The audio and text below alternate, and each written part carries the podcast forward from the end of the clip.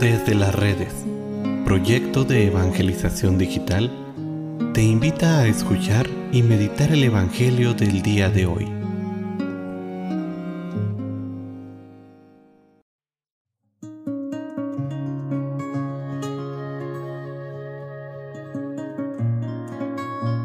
El día de hoy, jueves 31 de marzo, escuchemos con atención el Santo Evangelio según San Juan.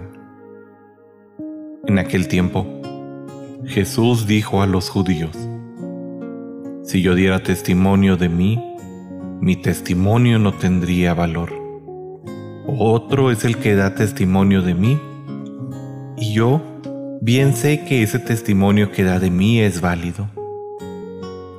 Ustedes enviaron mensajeros a Juan el Bautista, y él dio testimonio de la verdad. No es que yo quiera apoyarme en el testimonio de un hombre.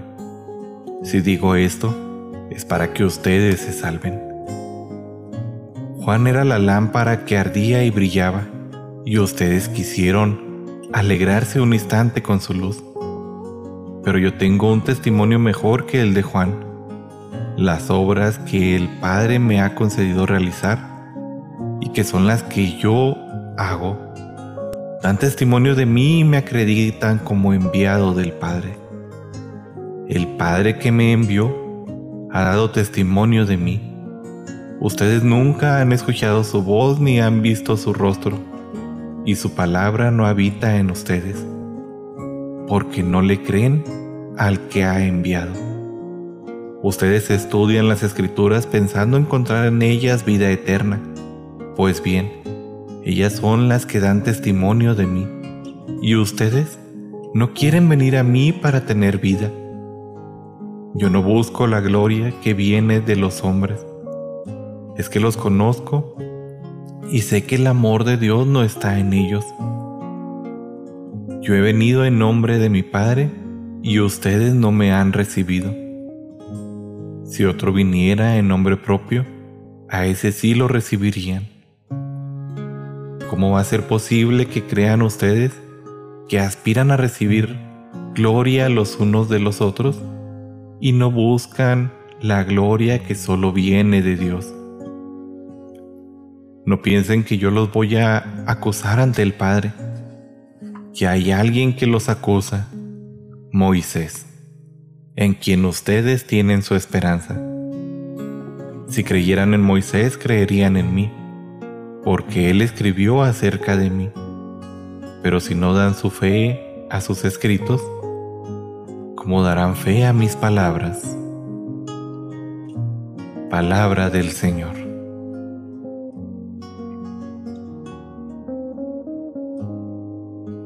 Nuevamente, así como hemos visto durante la semana, Jesús toca un punto importante y sensible de la gente religiosa. Y es que no basta conocer, hay que vivir. No basta solamente la fe, hay que actuar.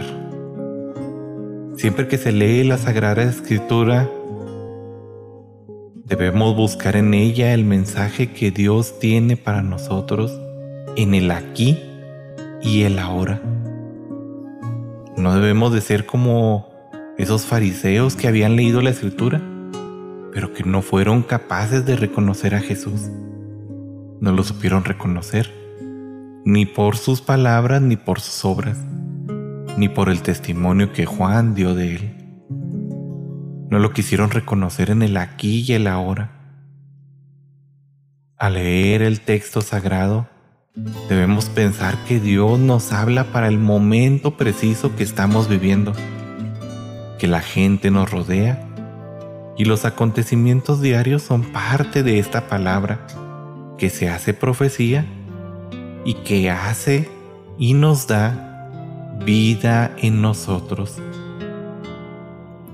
No debemos de tener a la Sagrada Escritura como algo en lo que apoyarnos para las cosas que sucedieron o las cosas que están por suceder.